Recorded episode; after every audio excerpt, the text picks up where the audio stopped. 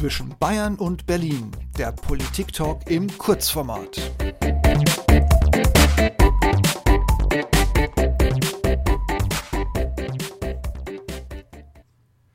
Und wie schon in unserer letzten Ausgabe freue ich mich sehr, auch heute an meiner Seite begrüßen zu dürfen Sven Becker. Hallo Sven. Hallo Steve. Sven, ich muss noch mal kurz reingrätschen. Mir ist letztes Mal ein kleiner Fehler passiert, der mir tatsächlich erst aufgefallen ist, nachdem das unser schöner neuer Podcast veröffentlicht war. Wir haben, oder ich habe mal kurz davon berichtet, dass Armin Laschet eine relativ gute Figur im Stasi-GZ-Fernsehen bei Anne Will hingelegt hat, als er die Baerbrock an die Wand genagelt hat.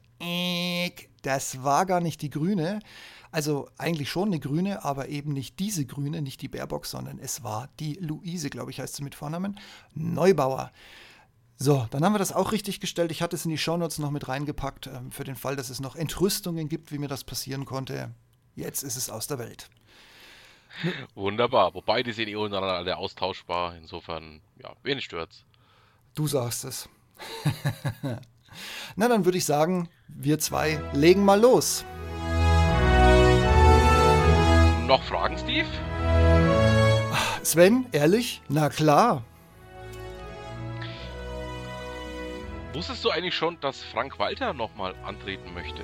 Ja, das hat uns der hochgeschätzte Gauer Steingart in seinem Podcast ausführlich dargelegt und wurde natürlich nicht müde zu erwähnen, dass seine Amtszeit eindeutig im Vergleich mit seinen Vorgängern jetzt nicht so wirklich schön und angenehm für uns alle war.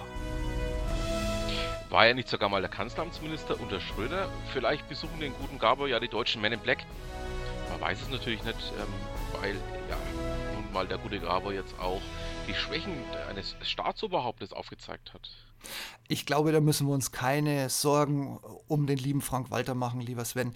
Der ist aktuell, glaube ich, schon damit beschäftigt, in dem Antrag für seine zweite Amtszeit jetzt schon die Sekunden rückwärts zu, zu, zu rückwärts zu zählen. Jetzt habe ich es raus. Bis er es endlich rum hat. Ideenlos wie er ist.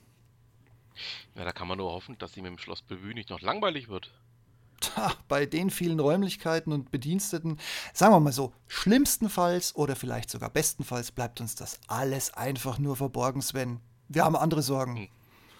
Bestenfalls, Steve, bestenfalls.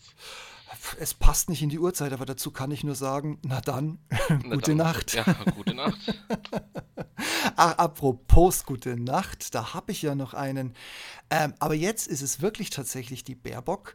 Die hat ja jetzt einfach mal so ganz lasziv letzte Woche oder vor ein paar Tagen irgendwie verzerrt sich das ja mittlerweile alles. Ähm, sie hat jetzt mal den Wettbewerb eröffnet, wer bietet mehr Kohle für den zukünftigen Spritpreis. Also sie ist ja irgendwie mit plus 10 Cent ins Rennen gegangen, hat aber sich jetzt auch noch nicht weiter dazu geäußert oder als sie es bekannt gegeben hat, hat sie sich nicht weiter dazu geäußert, was sie denn jetzt damit genau finanzieren oder überhaupt machen möchte.